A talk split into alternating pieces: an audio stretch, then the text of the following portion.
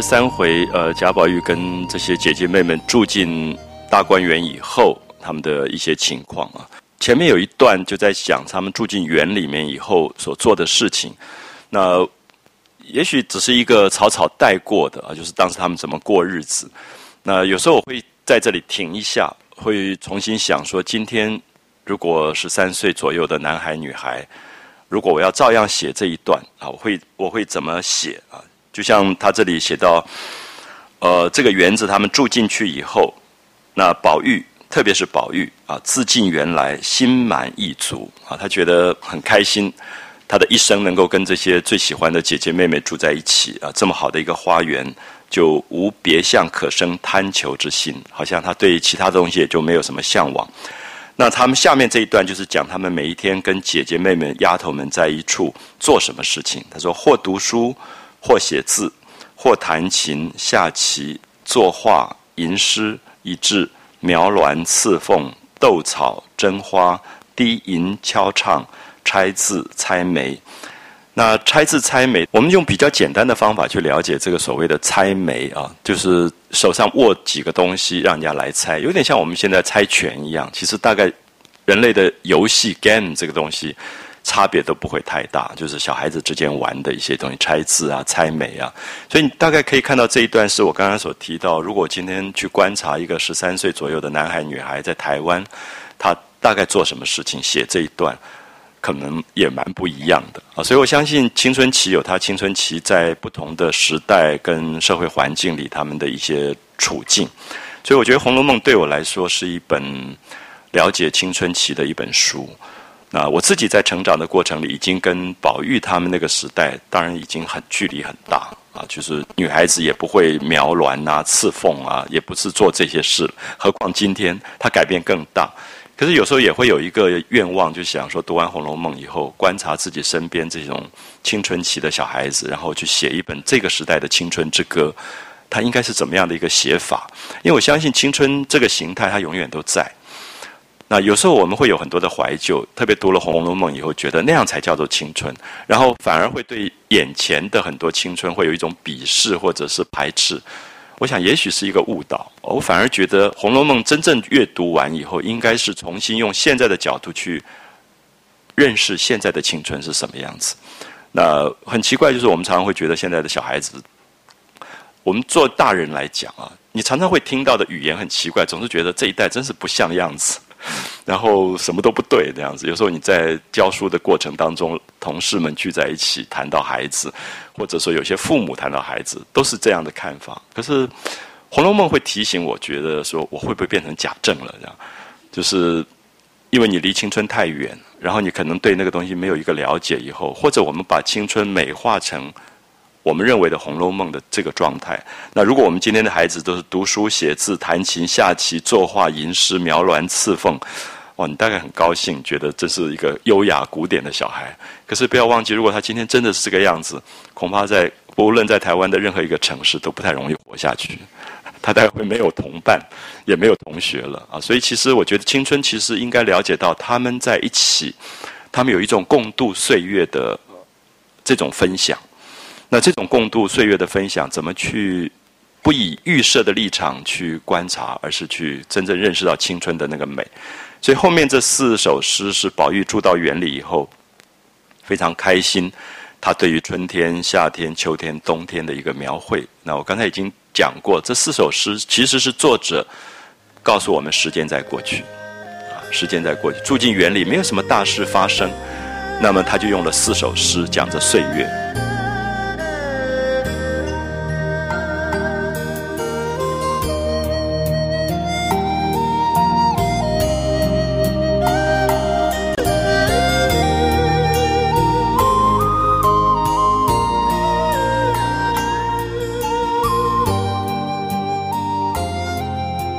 刚刚讲过，说这种应景的诗其实没有什么特别好或不好的问题啊。可是你可以看到，真的是贵族公子，里面有一种富贵气在里面。霞霄云卧任铺陈，霄跟卧都是房间里挂的帘子、帐幔这些纺织品。那这些丝织品漂亮到像晚霞、像云一样啊，上面有很多的彩色的织锦。然后到处都是铺陈到这个样子啊。那铺陈两个字是拉开来的布幕，拉开来的帘幔，那么让你感觉到说这个大观园当中用丝绸的美可以用到这么华丽的地步。隔向摩经听未真，摩经我们很少听到，我们一般讲三经，讲五经，五经就已经是黎明天亮了，所以摩经一般讲到叫做六经。那六经其实大家都已经起来，都已经开始慢慢忙碌工作了，所以魔经常常让你觉得是有一点不清楚的那个打经的声音，啊，远远的隔向魔经听未真。为什么在这里用到魔经？我想青春是一个可以睡到自然醒的那个年龄，他根本也因为宝玉他们真的没事，所以他真的可以隔向听到人家都在打六经了，他还在床上睡觉，啊，然后。朦朦胧胧，糊里糊涂，所以我觉得这四首诗基本上在讲岁月，同时也在讲富贵，也在讲慵懒，就是没有什么忙碌的事情，没有人生没有那么多记挂的事情，没有弄好闹钟，准备早上一定要多几点起来，就会有隔巷魔经听未真那种感觉。枕上清寒，窗外雨，还睡在枕上，可是春天，因为是春天，所以外面还有一点。寒凉，北方的那种寒凉，然后也下着雨啊，就是那种春天的细雨。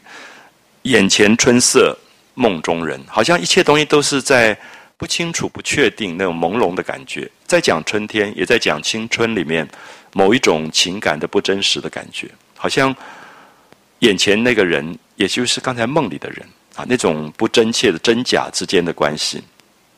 盈盈烛泪因谁泣？啊，就是看到蜡烛一直流着蜡泪，那为什么在哭？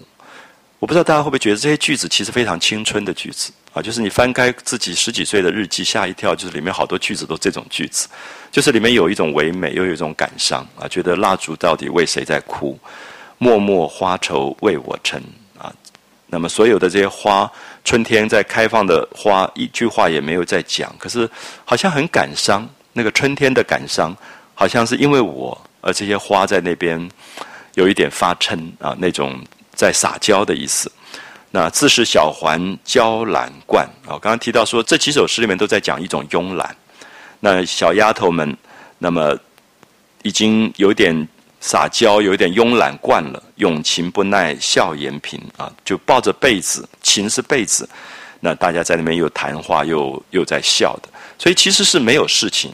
这几首诗就在讲无事的岁月那种悠闲，然后里面的慵懒，里面淡淡的哀愁那种感觉。啊，这里面当然就是富贵人家，因为如果你在忙碌，你在劳动，你大概也不会有闲愁。可闲很容易愁，对人生的一种闷闷的感觉。可是又是富贵，啊，所以《红楼梦》整个的调性是在这样的一个富贵加上闲愁的青春时期里面过去。你也觉得回想起来，青春好像没有什么事件，青春就是一个感觉。就自己的青春回想起来，就是一种如真似幻的感觉，不见得一定有什么大事发生的。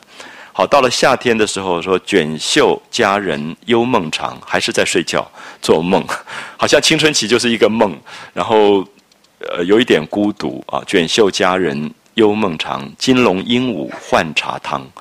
那有钱人家在廊檐底下都会用很漂亮的鸟笼养着鹦鹉。而鹦鹉就会学人叫要茶要茶喝要茶喝之类的。其实这里面在讲一种富贵里面的孤独感，就是好像人都在睡觉慵懒，然后那个鹦鹉在讲话啊。金龙鹦鹉换茶汤，窗明射月开宫镜。女孩子要化妆的时候会把镜子打开，因为镜子平常是用一个套子套起来的。镜子打开的时候，你忽然觉得好像是很多月亮亮起来一样。啊，窗明射月，好像是窗户里面透过来的月亮的圆啊。开宫镜，试矮檀云品玉香。那么家里面把那个檀香烧起来的时候，那个冒出来的烟，好像是云进来了。所以他是把富贵人家的所有的这种镜子的美，跟烧檀香的美，去带到了大自然。就那个镜子可以让你恍然怀疑，以为是月亮。那那个檀云会以为是。整个的天空上的云飘下来了，琥珀杯请何露华啊！喝酒的时候，那个玻璃的杯子里面的酒像琥珀一样的颜色，像荷叶上那一滴露水在那边滑动一样，啊，一些很美的形容，这是很典型的宝玉的个性啊，就是对于物质的珍贵，对于物质的美的享有，可是里面又有一点颓废的东西啊。玻璃坎纳柳风凉，水亭处处齐玩动，就是夏天，所以在那个靠近水的亭子里，大家在纳凉。齐丸是齐国，就山东这个古代山东这个地方出的一种丸，是很薄的纱，特别适合拿来做扇子的。叫做齐完完扇，啊，完扇完扇是讲这些女孩子夏天很热，所以他们在水边靠近水边的亭子里纳凉的时候，都在那边扇扇子。而这个扇子的布料是用齐国出的丝绸来做的。齐完啊，齐完洞，帘卷朱楼罢晚妆。那到了黄昏的时候，那把这个珍珠做的帘子卷起来，然后再开始卸妆。啊，就是夏天的感觉，所以你会感觉到春天过去，夏天过去，都在讲一个东西，就是生命的慵懒，好像生命无所事事的那个慵懒的感觉。然后到了秋天，降云轩里觉喧哗，这个降云轩有点是在讲怡红院，啊，就是红色的云。降云轩里绝喧哗，桂魄流光侵茜纱。那秋天常常讲到月亮，秋天的月光是特别亮的啊，所以桂魄因为形容。月亮里面是有一棵桂树的，吴刚伐桂的传说，就是在中秋看月亮的时候，月亮里面各种的传说，有嫦娥，有玉兔，有吴刚在伐桂，伐那个桂树，所以常常用桂魄，就是桂树的灵魂，桂魄流光，就月光流进来，侵茜纱，茜纱是一种作为防蚊虫的纱窗的那种细纱织出来的一种细纱，胎锁石纹绒睡鹤。锦飘桐露湿栖鸦啊，就鸭子或者鹤都是花园里面养的一些动物，一些禽鸟。那因为天气慢慢冷了，所以长出了青苔。那在石头上睡了一只鹤。那井里面飘下来，因为落叶就是梧桐的叶子飘落下来，飘在井里面。旁边有在那边睡眠的鸭子啊，栖鸦睡鹤。抱琴背至舒金凤啊，非常漂亮的句子，就是抱着被子来，把这个被子铺开来的是一个丫头，一个悲女啊。抱琴背至舒金凤，就是你把被子舒展开来的时候，被子上绣的是金线的凤啊，所以变成舒金凤。衣坎人归落翠花啊，就是秋天，所以人回来的时候，在门槛旁边。花慢慢在飘落，静夜不眠因酒渴。那整个晚上这么安静，醒过来睡不着了，是因为喝酒以后半夜会口渴啊。因酒渴，沉烟重拨所烹茶。因为睡觉以后会把这个暖炉的烟会把它把灰埋起来，把那个炭火埋起来。现在要重新拨开来，让它再烧起来，然后要丫头帮他再煮一点茶。啊。沉烟重播所烹茶，这些大概都是过去富贵人家的一种生活上的细节描写。可是经过宝玉的这个诗的传达，你都会觉得里面传达着那种青春淡淡的慵懒的哀愁感啊。然后到冬天，梅魂逐梦已三经，谨记双琴睡未成。谨记“记这个字，我们前面有讲过，就是所有织出来的地毯，用毛织出来的毯子，不是丝的，是毛毯，叫做记。那么通常是北方用的厚的地毯啊，冬天都会用这种厚的地毯，去防寒凉的，就是铺在地上。谨记双琴，琴是被子，我们刚刚已经讲过被子，这四首诗好像都跟被子有关。好像老在睡觉那个感觉啊，就是其实都有一点永情，有一点抱着被子，然后懒得起来那种有点在梦境的感觉。那锦系双琴，双是一种鸟啊，绣双它通常合在一起叫做绣双，就绣花的绣，另外一边加一个鸟这个字啊，绣双，绣双是大雁，是天空飞的野雁，它们常常是一对一对飞的，所以过去常常把鸳鸯。绣双其实都是公的鸟跟母的鸟绣在被子上，来代表一种婚姻或者一种情感的啊，就鸳鸯的被子或者绣双的被子。绣双是燕，谨记绣双琴睡未成啊，就是家里铺了这么厚的地毯，盖着这么美的绣的双绣双的被子，可是还是好像睡不着觉。松影一停，唯见鹤啊，就看到院子，因为冬天了，下雪，所有的树木都凋零了，大概只有松树还不凋啊，不凋零的树，所以它的影子唯见鹤，梨花满地不闻莺，满地看到掉落的梨花，已经是秋天了，所以落花遍地，可是没有莺在叫，因为莺是春天的鸟，黄莺是在春天叫的啊。女郎翠袖湿怀冷。公子金雕酒力轻，那这里很明显在写宝钗、黛玉，写宝玉自己啊，就是大家在那边作诗，作诗的时候觉得天气真的很寒凉了啊，所以用翠袖湿怀冷，公子金雕，那宝玉披着貂皮的衣服，那在喝酒啊，酒力轻，却喜侍儿知世名啊，很高兴这个陪伴的。书童或者丫头很懂得喝茶，啊，知道怎么去品尝茶。扫将新雪即时烹，就刚刚落下来的雪，还没有弄脏的雪，把它扫了以后，用这个雪融化了来煮茶喝，啊，来烹茶。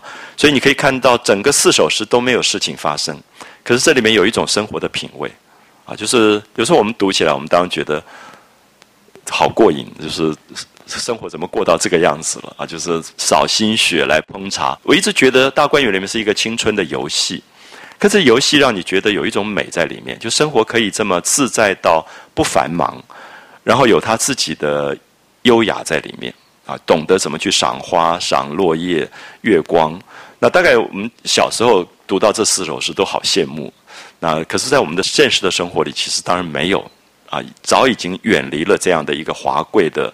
某一种生活，即使我相信今天在台湾的有钱人贵族，大概也没有这样的生活，因为这里面不只是富贵的问题，同时其实里面有一个生活的品质，啊，就是刚才讲到游戏这个字，就是说有钱以后玩什么东西的问题。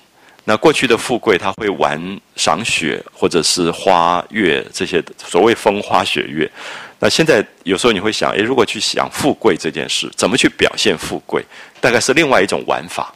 啊，不同时代的价值，也不同时代的玩法，所以《红楼梦》留下来一个清代十七世纪的贵族生活的某一种品质。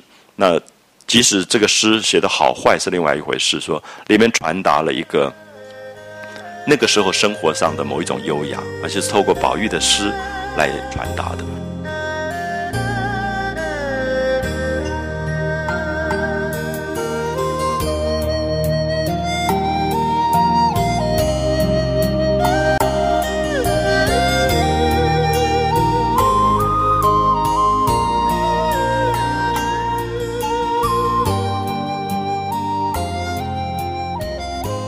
宝玉写了这几首诗，那当时有一等势力的人啊，就是也不见得觉得诗好，而是说宝玉是这么大户人家的公子，那旁边很有很多人要攀附贾家、奉承贾家的人，就看到荣国府十二三岁的公子能够做这样的诗啊，就录出来，就把它抄录了，各处称颂，那到处就说你看十二三岁可以写这么好的诗，那就很赞美他。那再有一等轻浮子弟。爱上那风骚妖艳之句啊，所以这里面很有趣，就是说，如果曹雪芹就是贾宝玉，那么这个诗是贾宝玉写的，其实也就是曹雪芹自己年轻时候写的东西。可他现在有一点在讽刺这个东西，就是当年他十二三岁，大概他很得意，他写的诗竟然有人传颂，就是说，你看这个人诗写的这么好。可他现在觉得那些人其实是轻浮的，只是喜欢这些风骚妖艳的这些句子，就写在扇头壁上。写在扇子上，写在墙壁上，不时拿出来展现一下，来念两句，来赞赏两句。所以竟有人来寻诗觅字啊，就来跟宝玉求字了。你看他才十二三岁，有人说：“拜托，你可不可以在我扇子上题一首诗啊？”什么？就是宝玉已经有点闻名了啊，就诗名在外的感觉。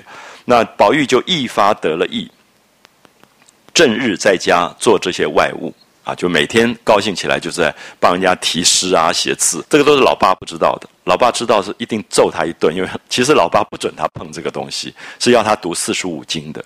所以下面这一段，你可以看他越来越靠近到所谓的禁书，当时非教科书的这种书籍，是因为他其实他的青春期里面有一个东西没有被满足。这是我等一下一直想跟大家谈的一点，就是。在儒家的正统教育，在贾政的心目当中，他要读的四书五经，全部是做人处事的道理，或者说所谓齐家治国平天下的道理。可是我们往往忽略青春期里面可能最重的一个是他自己身体发育以后对情的感受。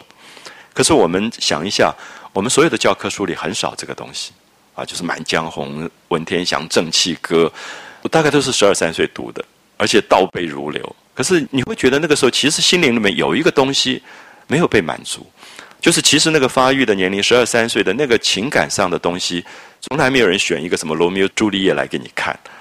哦，那所以我想在这里，其实作者有意在讲这个东西，就是说为什么宝玉后来会去读禁书，而这个禁书其实里面在讲情这个事。可对他父亲来讲，小孩子最好不要碰这个，那宁可给他家国的这种很庄严的大事。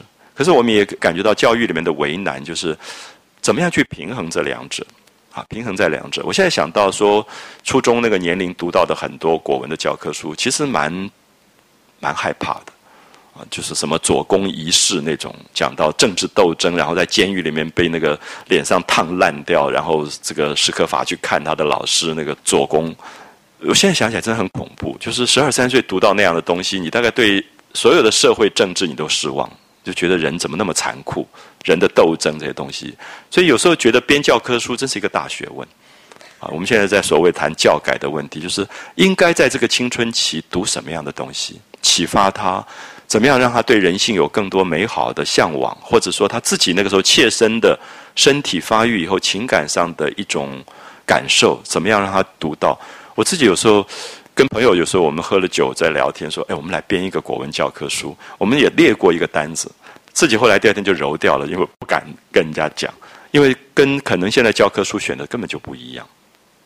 就是可能对风景、对自然，我觉得里面是绝对重要；对人的情感这种描述的东西，可是现在回想起来，我自己在成长的教科书那个阶段，几乎都是政治的东西。那我不知道下一代是不是又是另外一种政治？它还是政治，而缺乏一个。人对他自己生命的一个感受性的东西，那当然，如果是自然东西，就是最好的啊。所以有时候我们至少读到《赤壁赋》啊什么，我们会觉得它里面还有一些自然。欧阳修有些东西有一些自然，可是有些东西其实就很重。说文天祥正气歌，真的就是在一个人到最后政治里面要临死，他为他的信念而死的那个力量。可是十二三岁其实不是那么容易懂啊，不一定那么容易懂，而且那个是一个蛮特殊的环境。所以我跟很多人提过说。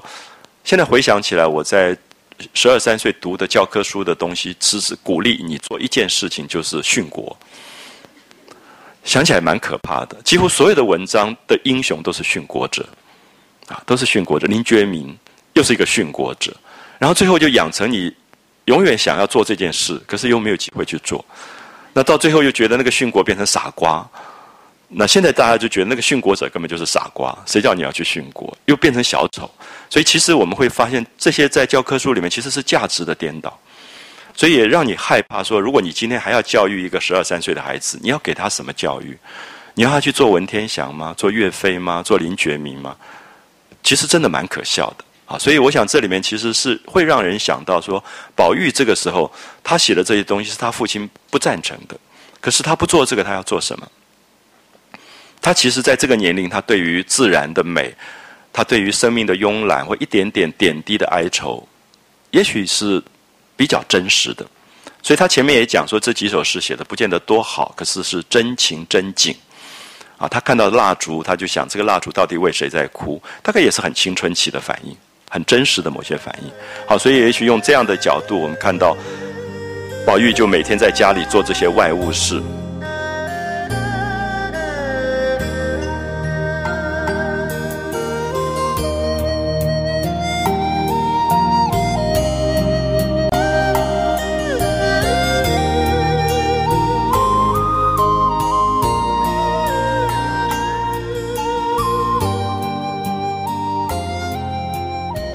下面一段很好玩，你看他住进大观园，应该很高兴啊，也觉得人生没有什么欲望了，也没有什么非分之求了啊，没有什么贪求的事情。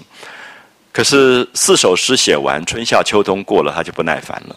谁想镜中生烦恼啊？因为太久了，有点单调，也有点无聊。这个就是青春期就是他住在一起再美好，你最后觉得就有点无聊，就想去冒险了。所以，哎，外面的世界到底是什么样的世界？有一天忽然就不自在起来，就发闷。那园中的那些人多半是女孩子，那正在混沌世界啊，混沌世界用的也很好，就是糊里糊涂的，就是大部分也没有发育，然后外面没有接触情之一次，所以也不了解宝玉是什么。其实宝玉真的就发育了，就是在那个青春期里面，其实他有很多的忧烦。那我们很难解释青春期是什么，好，可是这里面很明显就是说，他已经不是混沌世界，他已经知道男女之别啊，这种情感的缠绵。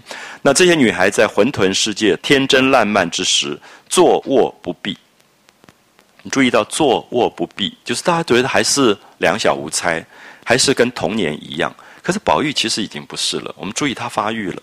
他已经是一个身体上发生变化的一个男孩子，所以他跟这些女孩子之间又像混沌天真烂漫，可是又有一部分他其实有情感了，已经有情感。所以其实在这里，我们不管说这个教育叫做情感教育或者性教育，其实应该有另外一个教育出来。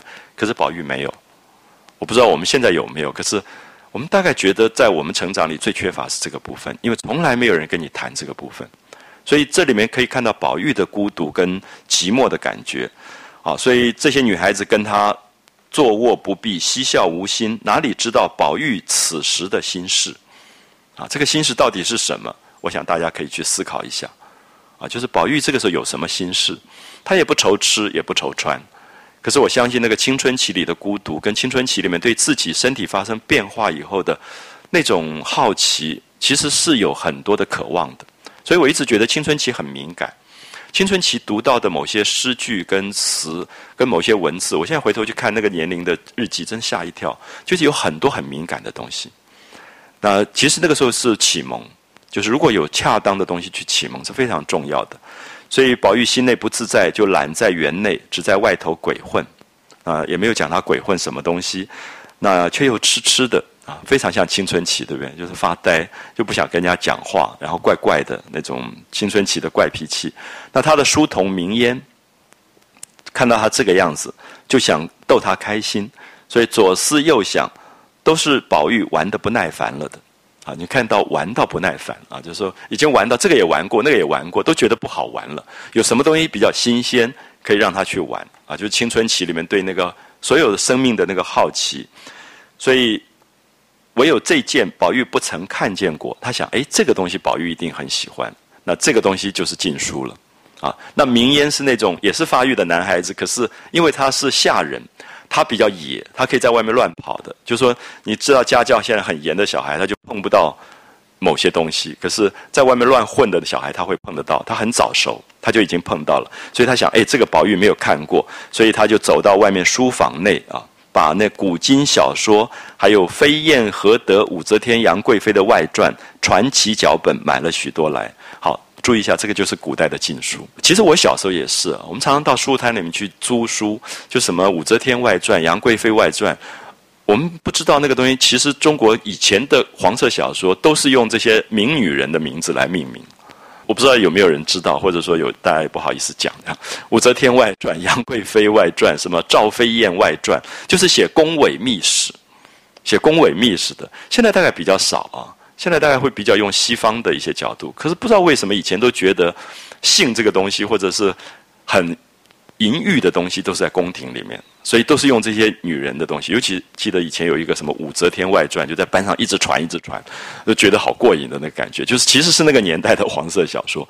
那现在我想可能改变很大，因为我相信现在对于性的刺激的东西，影片啊什么光碟更多。啊，可能大概不会是文字性的这个部分，可是，一直到我小时候，记得书房里面其实都有这一类东西，然后封面也看得出来，就是很很粗俗的那种画，可是画一些裸体啊，什么杨贵妃正在沐浴啊，那就已经不得了了，你就觉得天哪，有一个裸女在上面之类的。好，这些书他就把买了来，然后就引宝玉看。好，注意，宝玉何曾看过这些书？我就说他从来没有接触过。那这就是礼教很严的大户人家，这些书他是碰不到的。那结果他一看见了，便如得了珍宝。好，所以我的刚才讲过说，其实父母不要去管小孩子到底在看什么，就是说他其实有一种好奇，然后这些东西他没有看过的，他其实长大以后，他自己也会分辨什么叫粗俗的，什么叫优雅的。可是这个时候，他如得了珍宝，那名言就特别叮咛他说：“不要拿进园去啊，因为里面很多的姐姐妹妹。那如果被大人发现，那不得了的事情啊，就是这很严重的。他如果叫人知道了，我就吃不了兜着走呢。啊，就是名言很害怕，因为你把你的主人带坏了啊，就是拿了这些黄色小说来给他看。”啊，那宝玉哪里舍得不拿进园去？因为他一下也看不完，所以他当然觉得在外面偷看一些已经很过瘾，可是还是一定要带进大观园去。踌躇再三，就想了半天，就很矛盾，就是不带进去又不过瘾，因为晚上没办法看；那带进去又怕人家发现，最后就把那文理细密的拿了几套进去。好，就是黄色小说里面还是有。比较粗鄙的，或者比较优雅的，他就选了几本比较文字比较优雅、比较美一点、比较含蓄啊。这里讲文理细密是说比较含蓄一点的，就拿了几套进去，放在床顶上。很奇怪，我们小时候是藏在床底下，他是藏在床顶上。当然，宝玉他们以前那个古代的床是上面有整个像盒子一样的。你看到台湾现在很多古代的床可以挂帐子，所以床顶上很少人去看东西，所以他就藏在那里。我记得小时候很好玩，我们兄弟姐妹每一个人都有自己藏东西的地方。那么也就是说，每个人都有他的私密的东西。那我哥哥藏的，有一次被风吹下来，就是很多女孩送他的照片。上面写了很多很蛮肉麻的那种心事啊什么，他就藏在厕所的上面。就有一次我妈上厕所，就风一片都全部吹下来，那就变成那个年代哎我们记得的一件大事情。可是我才知道说，原来我藏东西，他们也藏东西，就每个人都在藏东西。就在那种过去私密性不强的家庭，因为小孩都住在同一个房间。所以你其实自己的空间很少，你就会在那个家里面到处找空间去藏，藏自己要看的。那我的小说，我我会有一个地方藏，不被发现。我觉得那个私密性，所谓的 privacy，在《红楼梦》里面，你会发现贾宝玉其实他跟这些姐姐妹妹这么好，可他还是有他的私密啊。他就把这个书藏在他的这个床顶上，那没有人的时候，就是一个人的时候，他自己就偷偷的看。那粗俗过露的都藏在外面书房里啊，就是你看到这里面有两种，有一种粗俗过露，大家对性的描写太大胆、太直接的，粗俗过露的就藏在外面书房里。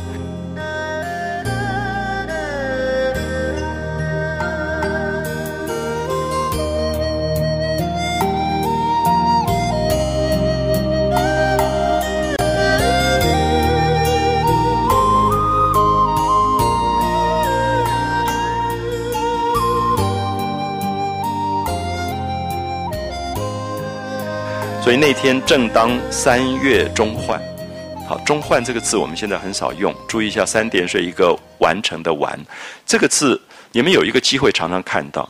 如果你们有机会看到，所有乾隆皇帝的题诗都会用到这个字，因为乾隆皇帝很喜欢说上换、中换或者下换。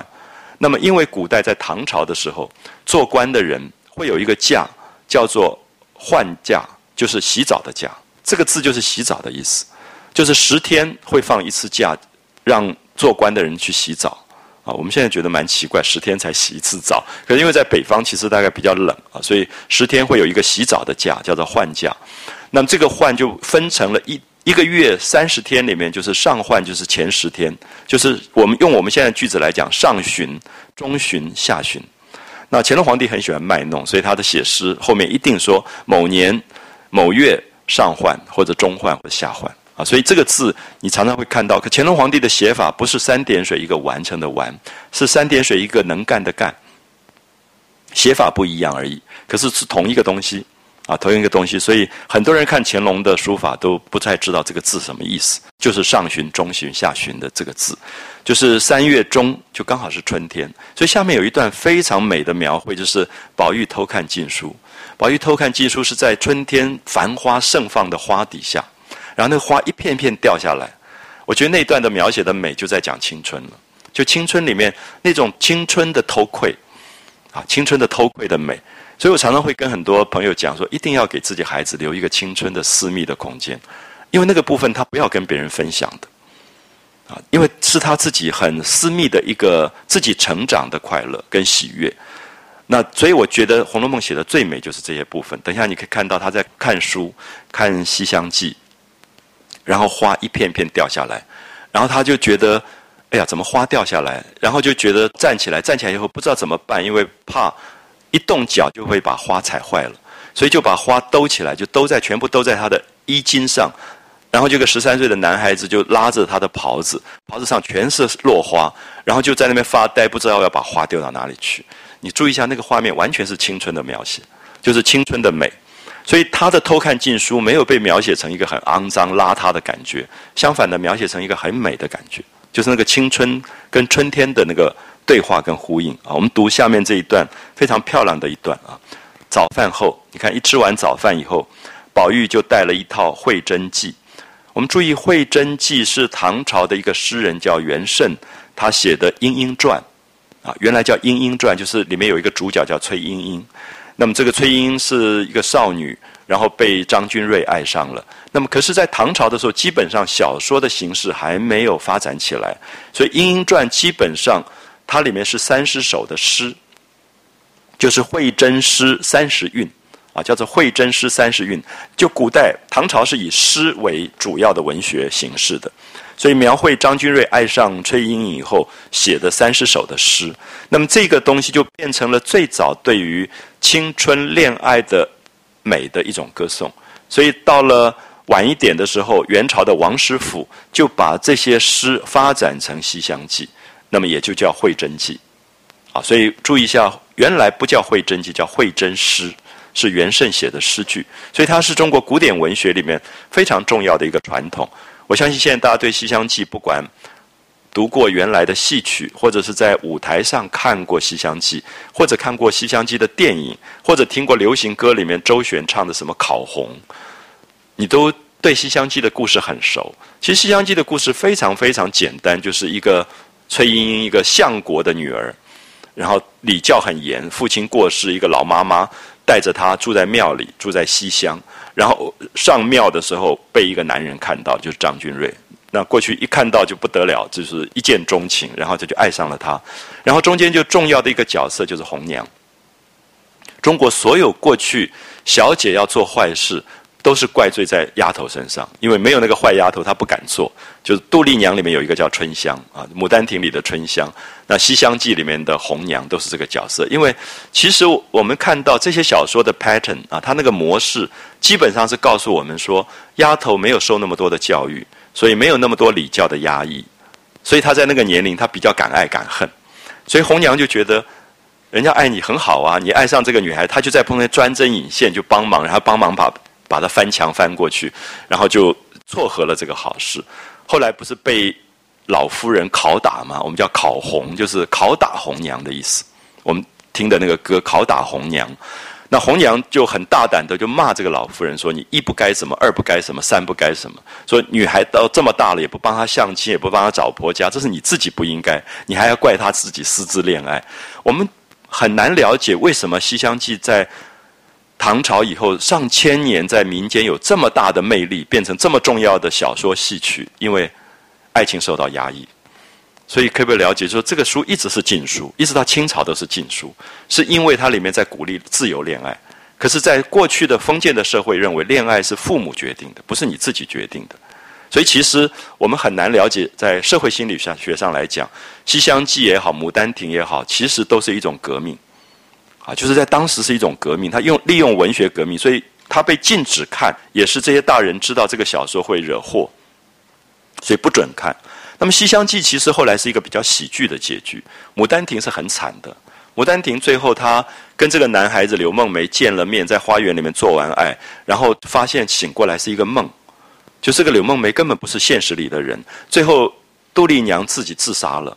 因为他相信死掉以后可以在死亡的世界里见到柳梦梅，所以等于是死后的姻缘。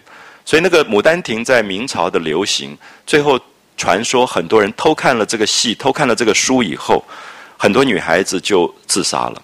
就它影响到这么大，就是他们觉得现实里没有爱情，那不如死去，在死亡里去寻找。所以其实是一个非常悲剧的描绘。那只是我们不太了解，就是过去所谓这种禁书。他对于青少年的某一种爱情是一种很大的安慰的力量，就是因为他们的生命里没有爱情这个东西。我不知道大家了不了我的意思，就是说什么叫没有爱情？因为只有婚姻。可是我们都应该了解，婚姻并不等于爱情。很多婚姻里面不见得有爱情的，就是相亲完就结婚，然后你就生孩子，生孩子也不见得有爱情，这样可以了解吗？生殖、婚姻、爱情三个东西可以是不对等的。那我的意思说，宝玉跟黛玉有很深的爱情，可是没有婚姻，也没有性。可是，在现实当中，也有只有性而没有婚姻，也没有爱情的。我想大家也同意，也会有。所以这三个事情其实并不一样。所以我们看到《红楼梦》里面，它其实要讲的一个东西是爱情的重要。它其实不是讲性，也不是讲婚姻，就是对于一个青春期的孩子来讲，爱情对他来讲，那个渴望跟幻想是什么？而且在那个年龄当中，爱情的一种强烈度是可以为之生、为之死的。不管是梁祝、梁山伯、祝英台的故事，不管罗密欧、朱丽叶的故事，都在讲十五六岁他可以为爱而死的。你过了这个年龄，你不会做这件事了。啊！可是它很美，你一生都想看这个故事，是因为只有在青春的时候会有这样大的激情跟眷恋在里面。所以宝玉读这个《会真记》，读到《西厢记》，他的感动其实在这里。所以我们觉得这个禁书其实不是黄色小说。现在《西厢记》当然是古典文学，可是，在当时竟然会偷偷读。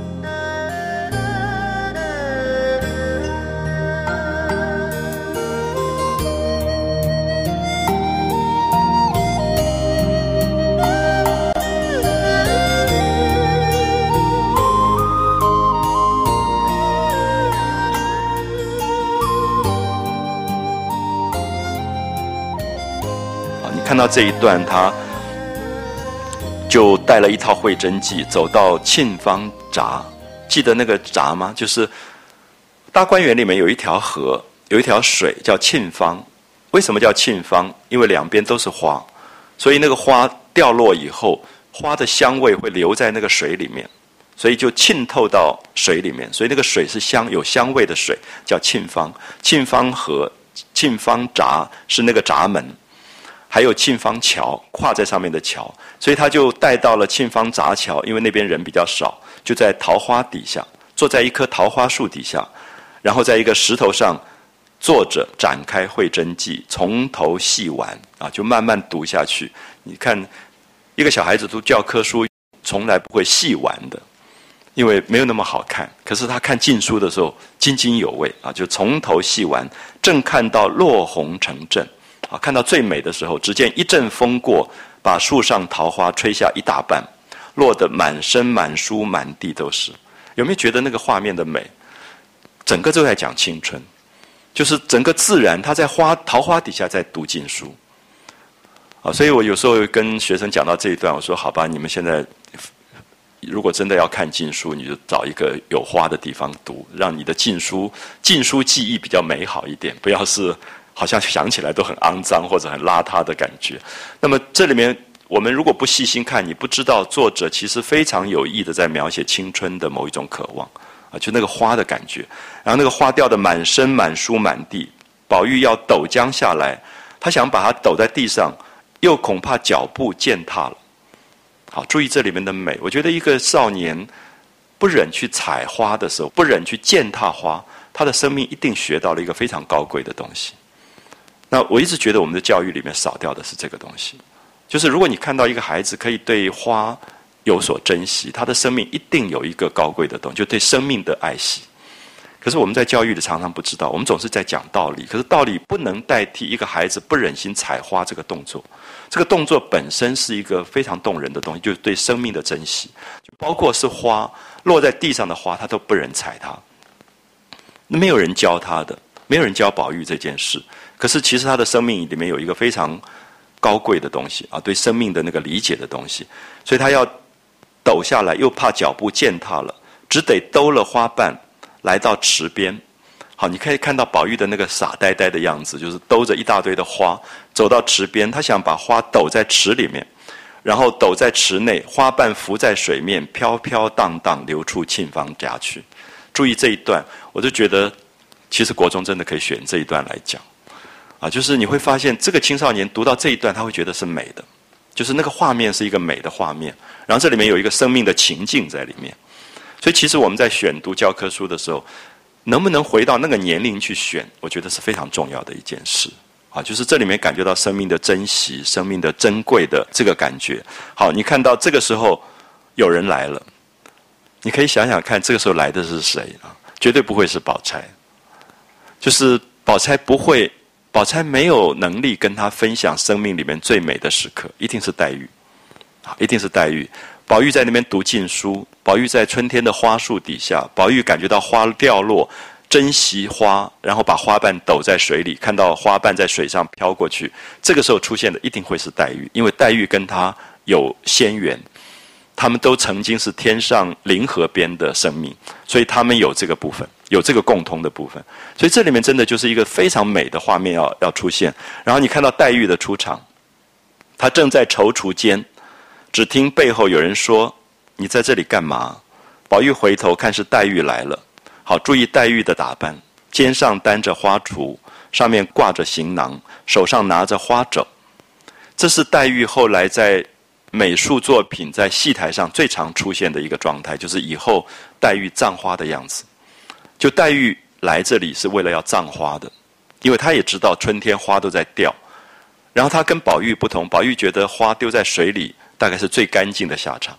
黛玉知道这个水流出去以后到外面，外面还是脏的世界，所以她就决定要葬花。所以她担了一个锄头。锄头上挂了一个纱做的囊，就是把花瓣装起来，然后他去把花埋在花种、花种里面。我们在这里看到《红楼梦》最美的部分，就是黛玉葬花。可黛玉葬花其实是一个自己的哀悼，就是它里面讲到说：“农今葬花人笑痴，我今天在葬花，别人都笑我很傻很笨。他年葬农知是谁？以后葬我的人会是谁？”其实是一个青春的哀悼。啊，就是知道这个青春这么短暂，这个青春有一天会过去，这个青春或者是死亡，或者说活下来变成大人，要跟这个世界做很多的妥协，都是青春的感伤，啊，都是对青春的感伤。所以这些部分是作者最美、最的描绘。就《红楼梦》里面最美的画面，永远是对青春的描绘。好，所以包括宝玉刚才把花兜在水里，包括现在黛玉来，肩上担着花锄，上面挂着行囊，手里拿着花肘。宝玉就笑说：“好好，你来把这些花扫起来，撂在水里吧。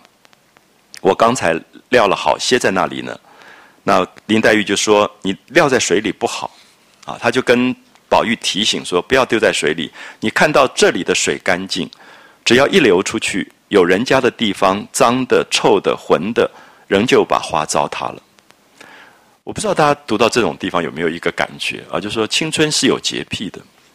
青春是永远不想长大，因为长大就会要妥协，就会有妥协。其实我们看到《红楼梦》，读到这些部分，你动情到什么程度，大概也在说明我们对那个青春还有多少眷恋。有的时候，其实有时候你长大长大，妥协到一个程度，甚至有一点麻木到觉得没有什么感觉了。可是其实很多次你读到这一段，你会心痛，就觉得这是自己在十二三岁时的感觉。就做一个人，怎么保有自己生命的洁净？就说这个水流出去，外面就脏了。其实就是在讲说，青春本身是洁净，这个大观园是干净的。可是大观园外面其实是一个大人的世界，而那个大人的世界脏的、臭的、浑的，什么都有。所以黛玉决定要埋葬自己的青春，她是不肯出这个大观园的。所以很明显，黛玉是死在大观园里的。这个花种也在大观园里，就是对她来讲，世界上只有一个地方干净，就是大观园。那他的绝对性，宁为玉碎，也决定他自己的生命就是结束在大观园里。所以这些部分其实是很象征的啊，就是我们在读它的时候注意，他就特别讲到说，这个水一流出去，有人家的地方，脏的、臭的、浑的，仍旧把花糟蹋了。那个犄角上，就是在花园的一个角落，我有一个花种。那如今把花扫了，把花瓣装在绢袋里，一个丝的袋子里。拿土埋了，那么日子久了以后，也不过随土就化了，就是这个落花其实就化成土了，岂不干净？我们注意一下，黛玉好像在讲花，根本在讲她自己啊，就是人的生命，她觉得其实到最后就是这样子一了百了。那所以有些城市现在在推展树葬啊，其实应该拿这一段去做广告。那我觉得其实对生命，黛玉其实是非常绝对的。啊，非常绝对，他永远让你感觉到他比宝玉更坚持着他生命里面的洁癖，啊，生命的洁癖。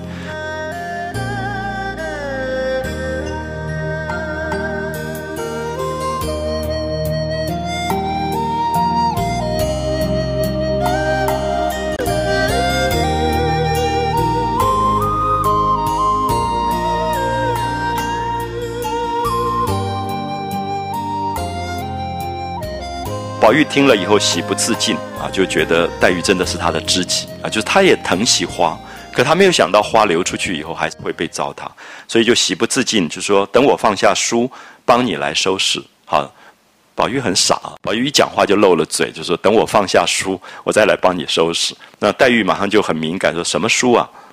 那宝玉这种人就连遮掩都不太会的，他就。看到黛玉问，他就慌得不得了，因为他在看禁书，藏之不迭，赶快就藏起来，说啊，不过是《中庸》大学，就是他老爸要他读的书。我记得我们小时候，我读《红楼梦》的时候，上面就是《中庸》这样，所以爸爸来的时候我就是《中庸》，然后爸爸一走就拉开就是《红楼梦》，就是其实我们的禁书就是《红楼梦》了，所以很好玩。你可以看到读到这些段的时候，你会觉得就会有点笑起来，会用一个伪装。啊，就是中庸教你做人的，大学教你好好读书的，什么在明明德这种东西，其实是那这些书不是坏书了。是说小的时候其实对这种东西其实不见得那么懂，可是压在底下那本书是跟他自己的青春很贴近的啊，所以他会要读的是那个书。他说不过是中庸大学，那黛玉就说你又在我跟前弄鬼了。黛玉聪明的不得了，那一下就。就识破了，说你又在我跟前弄鬼，你趁早给我瞧好好多呢，你就拿过来给我看看吧。这样，那宝玉其实不怕黛玉看啊，因为他们两个真的是知己。那只是觉得这个是禁书，也不晓得适不适合给一个女孩子看啊。那种你现在如果看 A 片，忽然闯进了一个表妹，你大概觉得很不好意思。那么其实这里面，我们看到宝玉后来竟然跟黛玉去分享这个偷看禁书的这种喜悦。他说：“好妹妹，如果说你我是不怕的。”可是你看了，好歹别告诉别人啊！你不要告诉别人，那真正是好文章。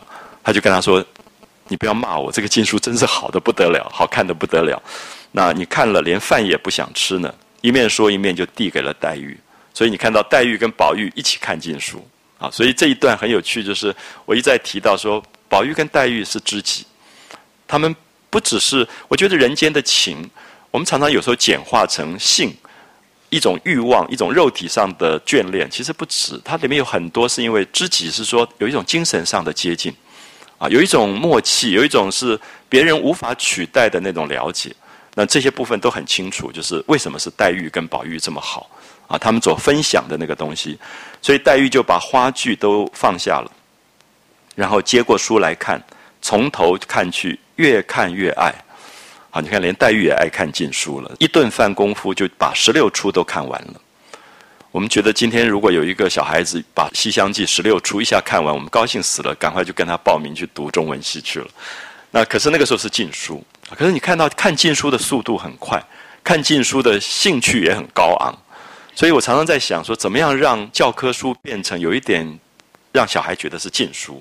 怎么样让他吸引他？其实这里面是真的教育上的一个分寸的拿捏并不是说禁书一定不好，而是说我们从大人的角度，我们怎么样去选择一些在他这个年龄上，他觉得读起来会有趣味的书，是他自己关切。我到现在我都觉得，莎士比亚的《罗密欧朱丽叶》，小孩子不会不爱看的。你可以看到前一阵子前几年好莱坞把它拍成了一个警匪片《罗密欧朱丽叶》。然后很多人都很生气，因为我喜欢莎士比亚剧本的朋友都觉得那么古典的莎士比亚怎么变成那个里奥纳多在那边拿一个枪这样子？可是后来我发现，我到加拿大去，是我哥哥的小孩，他们都是在那边读英文这样长大，他们才不要读什么莎士比亚呢。可是他看了那个电影以后，他竟然去买了莎士比亚，因为那里面有一段就在阳台底下，你们知道罗密欧最美的那一段，就在楼台底下念给朱丽叶的那一段，在整个电影里面那一段是原文。还是原文，就里奥纳多那样的一个神经病的小孩，忽然在那边就对着一个女孩念了一长段的诗句，然后我那些十几岁那些小侄子、小侄女，他们简直是感动的要命，他就买了莎士比亚。就是其实我就发现说，这个东西还是青春期里面感动他的东西，因为他自己刚好在这个年龄会被打动的，所以我想这里面其实是说，怎么样去把古典的东西。转换成现代的东西，就是梁山伯祝英台里里面最美的片段是哪些东西？怎么样去转换它？那是我一直觉得，我们现在恐怕在教科书里面情的东西还是太少。可是我觉得，人应该从青春期的情开始发展，他对家庭的情、对国家的情、对族群的情，都是从这里扩大的。我一直觉得，当他个人私密的情没有完成，所有的情是假的。所以你会发现说。那个不同的游大游行里面的各种运动里游行的那个情，其实是一个很空的东西，就是他自己也搞不清那是什么。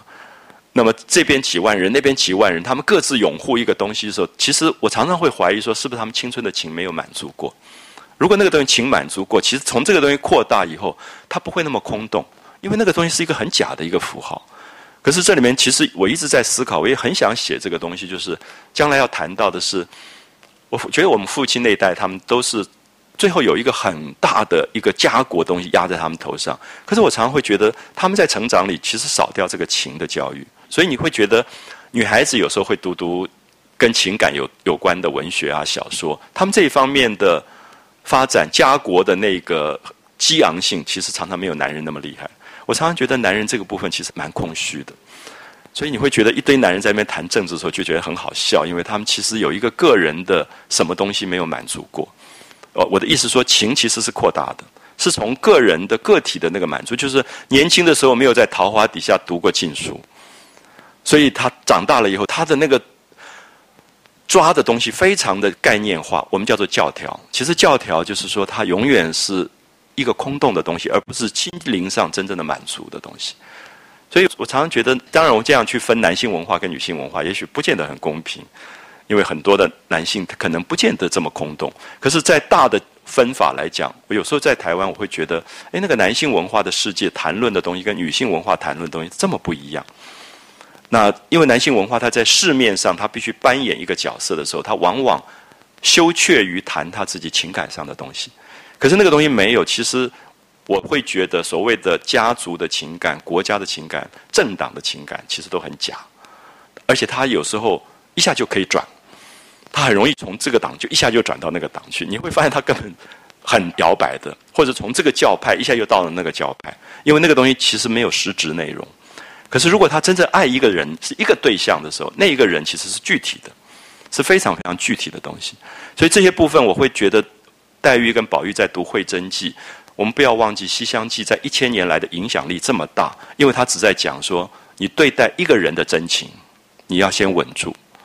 我们看到那个老妇人拷打红娘的时候，就讲说，你们这个年纪不好好读书，不爱国，不忠心于君臣，什么之类，讲了一大堆都是空洞的。然后红娘的回答说：“你好好这个女儿到十六岁，你也不好好的给她找婆家，让她可以谈恋爱，你把她在那边弄成这个样子，你还要怪我？所以考红变成红娘对老夫人的教训，说你们根本活到哪里去了？整天讲大道理，然后真正孩子的切身的东西根本没有关心过啊！所以那个东西到现在，你看它影响力还在发生。所以舞台上到最后，真正的主角并不是崔莺莺，是红娘。”是那个争取个人自由的情感的发展的一个少女红娘这个角色出来了，所以我们会觉得红娘其实真正才是革命者，并不是街上游行的人是革命者，就是红娘在革命。她革命是说这个社会里面人要活得像人，人不要活到不像人的状况啊。所以我觉得这里面我们会看到真正的革命者。后来我们比如说我们在教科书里面讲到岳飞、文天祥，我们都觉得伟大的英雄。后来。我自己觉得有没有可能，其实革命者可能是红娘，就这些人争取的到底是什么东西啊？他们所建立起来的那个生命里面自我的发展，因为自我被压抑了，自我被发展，否则的话，你你无法了解《西厢记》怎么会在一千年当中久演不衰，就到现在它还有这么大的影响力。还有我常常跟大家提到的《白蛇传》，就是连一个蛇到最后在舞台上都会让你。感动的不得了，为什么？因为他不过在追求他自己的爱情，可是关法海什么事？最后他就觉得你是妖，所以一定要把你压在雷峰塔底下。所以所有的老百姓都恨透法海，然后都渴望雷峰塔倒掉，白蛇可以活过来。因为只是因为他们心里面不知道，他们对于情的渴望这么深。那白蛇代表就是情这一个字而已。就即使他是蛇，他是妖，他都可贵，因为他还有情。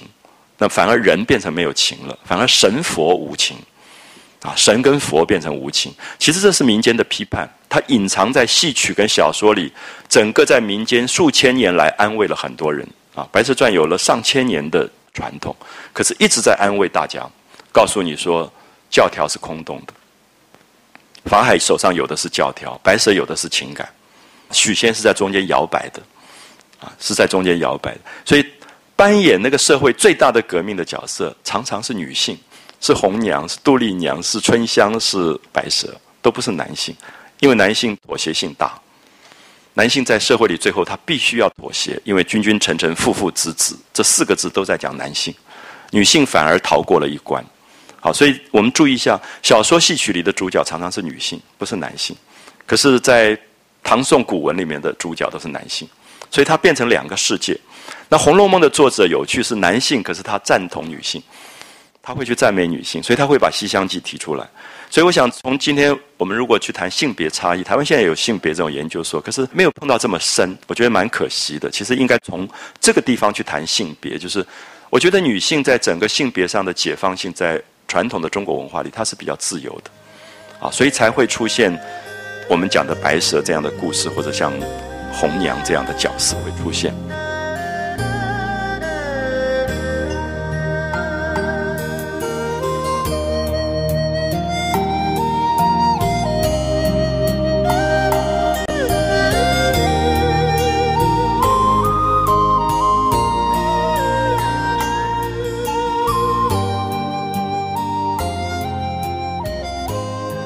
好所以黛玉就把这十六出的禁书全部都看完了，那自觉词造惊人啊，就是文词这么美啊，《西厢记》词造这么美，看完了书只管出神，就在发呆了。好，我们很少在教科书看完以后会发呆的。那个出神是什么？是看完一个书时候，觉得这个书跟自己的生命有关了才会出神。好，所以一本书好不好，绝对是说读者在读的时候有没有切身的感觉。那如果是八股是教条，你不会有这种感动的。所以你看到黛玉这么聪明的人，读完《西厢记》，他就坐在那边出神，心内还默默的记词，还在背那个东西。没有人逼他背，没有考试，可是他愿意去背，因为那个是感动他的句子啊，默默的记词。宝玉就笑着说：“妹妹，你说好不好？”林黛玉就笑着说：“果然有趣。”啊，那宝玉就笑着说：“我就是那个多愁多病的身。”你就是那个倾国倾城的貌，这个是《西厢记》里的句子啊。《西厢记》里面，张君瑞爬过了那个墙，跑到那里去跟那个崔莺莺耳鬓厮磨的时候，就是我是多愁多病的身，意思说，因为他爱上了崔莺莺，然后又见不到她。然后又不知道怎么去求亲，所以他老在那边发愁，老在那边生病，相思病。就中国古代这个男子也很没有用，反正爱上一个女人，最后就生病。这样，我就是那个多愁多病的身，你就是那个倾国倾城的貌，就是长得那么美。他就把那个禁书里的句子拿来形容林黛玉了。所以这里面当然我们知道说，因为宝玉一直在。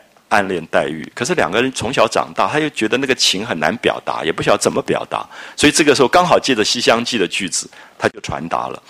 然后你看到林黛玉一听了以后，不觉连腮带耳通红啊，因为这个小说里面讲这个话之后就是上床做爱了，所以当然黛玉觉得很不好意思，就是怎么回事，这么露骨的就讲了这样话，就连腮带耳就通红，登时竖起两道似蹙非蹙的眉毛。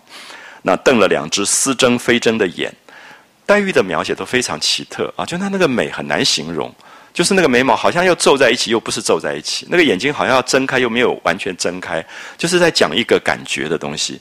然后微腮带怒啊，薄面含嗔啊，就是指着宝玉说：“你这个该死的，胡说！好好的把这些淫词艳曲弄了来，还说这些混话来欺负我！我要告诉舅舅舅母去。”那说到欺负两个字，早又把眼圈都红了，这样。所以你看到黛玉跟宝玉的那个私密的感情非常有趣，就是他们两个都分享了一个情的世界，可是同时一碰到性那个东西，两个又害怕，所以他就会觉得宝玉要欺负他，因为觉得性这个东西是有欺负的东西在里面的，好像要占他便宜了，所以他就说到欺负。那宝玉着了忙，赶快向前拦说：“好妹妹，那千万饶了我这一招吧！啊，我说错话了。”就是过去礼教很严的家庭，当然不能够这样表达的啊！就是这种太露骨的话，就觉得把那些禁书里面的句子拿来形容黛玉，就觉得不好意思。他说：“如果有心欺负你，明天就叫我掉在池子里，做个这个癞头冤吞了去。”这样，那这个又是小说里的句子啊！就是他已经读了禁书。如果说你读过《西厢记》，你觉得很好笑，就是说读过禁书以后，禁书的句子全部都出来了。所以，其实现在小孩子有没有上网去看一些不该看的东西？你跟他讲两句话，其实你就知道了。那问题是说你自己要看过，你没有看过，你大概也听不懂，你根本不知道他上了什么网。好，所以这里面其实很好玩，就是宝玉看了这些禁书以后，这些禁书的句子全部开始影响他了啊，就是说变成了一个大王八。宝玉的。文学语言里面根本没有这个东西的。你记不记得他写春天的诗、夏天的诗、秋天的诗、冬天的诗都美的要死。可读了禁书以后，他语言变了，啊，那个“王八”那个字开始出来了。那等你明天做了一品夫人，病老归西的时候，我就往你的坟上替你驮一辈子的碑去。啊，就是你们在赤坎楼大概看到古代的碑底下有个像乌龟一样的东西，可是那个不是乌龟啊，注意一下，那个东西叫赑屃，它是。币就是三个宝贝的贝那个字合在一起，系是也是三个宝贝的贝，外面再加一个工厂的厂的上面的那个部分叫赑屃，就是传说里面古代有一种就是龙，龙生九子不成龙，啊，龙生了九个儿子都不是龙，是各种像龙的东西，其中有一个就是赑屃，就是很喜欢负重，所以总是背着一个石碑，叫做赑屃。那个东西现在我们都常常俗话就说乌龟乌龟，可是它不是龟，啊，就是它。替他去驮那个碑，那说的林黛玉就嗤的一声笑起来了。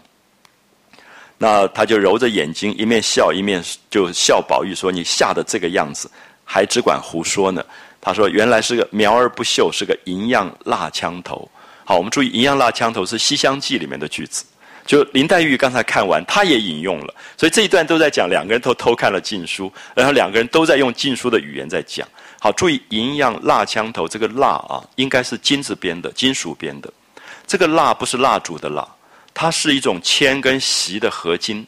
我不知道大家有没有看过，在戏台上你看到那个武打的那个矛跟刀，不是银色亮亮的吗？它是蜡做的，就是铅铅跟锡合金。这种东西很软，它不会伤人的，看起来明晃晃的，很像是金属，可杀在身上打下去也不会痛的，是软的东西。那么，所以意思说，看起来像银做的，其实是蜡做的，其实是铅锡合金的一种蜡枪头，就是那个叫做花枪了，就是戏台上的花枪，所以其实是伤不了人的。就是说，你看起来这么凶，原来是个银样蜡枪头，根本不用的。那好像那个苗，一个苗，可是长不出果实来的啊，苗而不秀，银样蜡枪头，所以。他也引用了《西厢记》里的句子，所以宝玉就笑了，说：“你还你还说我呢啊？我也去告状了，我也要去说你也偷看禁书了。那你也引用这个‘银样蜡枪头’。那林黛玉就笑了，说：‘你说你会过目成诵，难道我就不能一目十行吗？’啊，就意思说你看了以后你会引用，我也会引用啊，因为两个记性都很好。所以你看到这一段蛮感慨的。我们现在教科书里面怎么样逼那个小孩子读读读，他都记不住，可是禁书一看他都记住了。”所以有时候觉得教育里面，其实怎么样帮下一代的孩子找到他喜欢看的东西，其实是蛮重要的一件事。就是他可以记忆的，对他有感觉的，而且也可以启发他的。那其实还是要从他的年龄、他的关心去入手。那你硬生生的去强迫加一个他这个年龄根本读不懂、也没有感觉的东西进去，他就很辛苦。啊，虽然有考试在那边，他一直背、一直背，可是毕竟到最后，其实对他生命没有用处。啊，其实并没有笑，所以这一段我一直很感动，我一直觉得有没有人可以很大胆的，以后在国一的课教科书里就选这一段，就是宝玉与禁书，啊，很我想很好一个题目，那小孩子读起来也会觉得很有趣，说不定他因此就去读西厢记了，或者因此去读红楼梦了。其实我们常常会想到教育里面有一个比较变通的方法，或者比较活泼的观念是比较重要的，而不是先决定说，哎呀这一段不好，你看。有读禁书，那将来是不好的教育。那么我常常觉得，其实是大人头脑里太多脏东西了。小孩子其实不会这样想的。那这个《西厢记》也真的不脏，那么其实是好极了的文学。好，所以用这样的角度去看这一段，也许会觉得是不同的一个角度。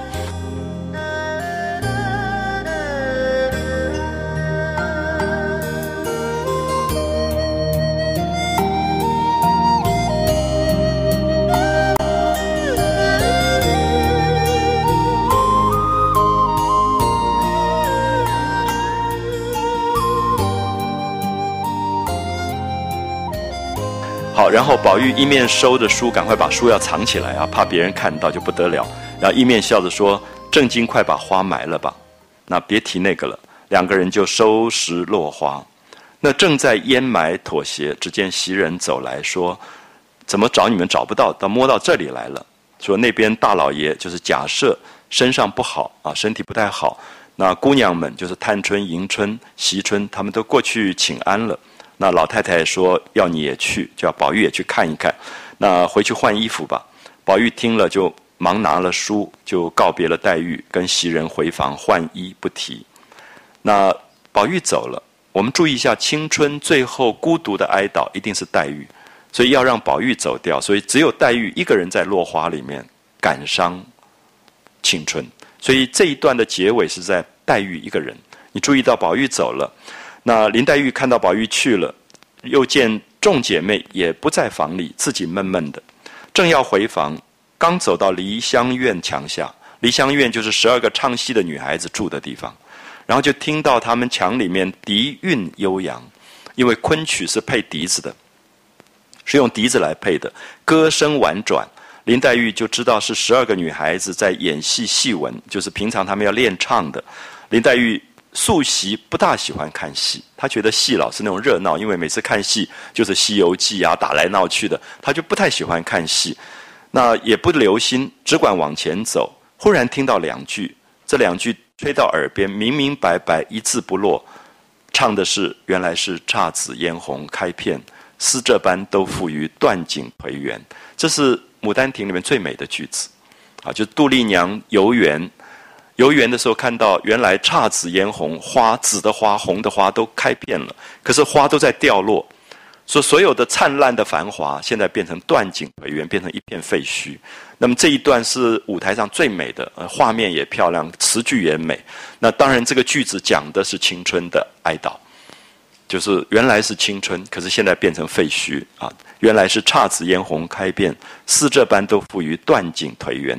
林黛玉听了，倒也十分感慨缠绵，就止步侧耳细听，就停了，努力的听，又听到说：“良辰美景奈何天，赏心乐事谁家院？”啊，这么好的岁月，这么好的青春，可是生命要过去的，所以用了奈何。啊，良辰美景，可是奈何天；赏心乐事谁家院？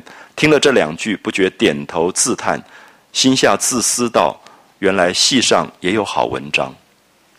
啊，原来戏曲也这么美，只可惜世上的人只知道看热闹的戏，未必能领略这其中的趣味。想完以后又后悔，不该胡想，耽误了听曲子，因为里面正在唱戏，所以再继续听，就听到了。柳梦梅唱给杜丽娘说：“杜丽娘，你现在十六岁，这么美，可怜你如花美眷。说你长得像花一样的美，可是似水流年，可是你的生命像水一样会流失掉。”好，我们看到这个是戏里面柳梦梅讲杜丽娘说：“青春这么美，可是青春会消失。”那么黛玉听到心都痛了啊，就是可怜你如花美眷，似水流年。那林黛玉听了这两句，不觉心动神摇。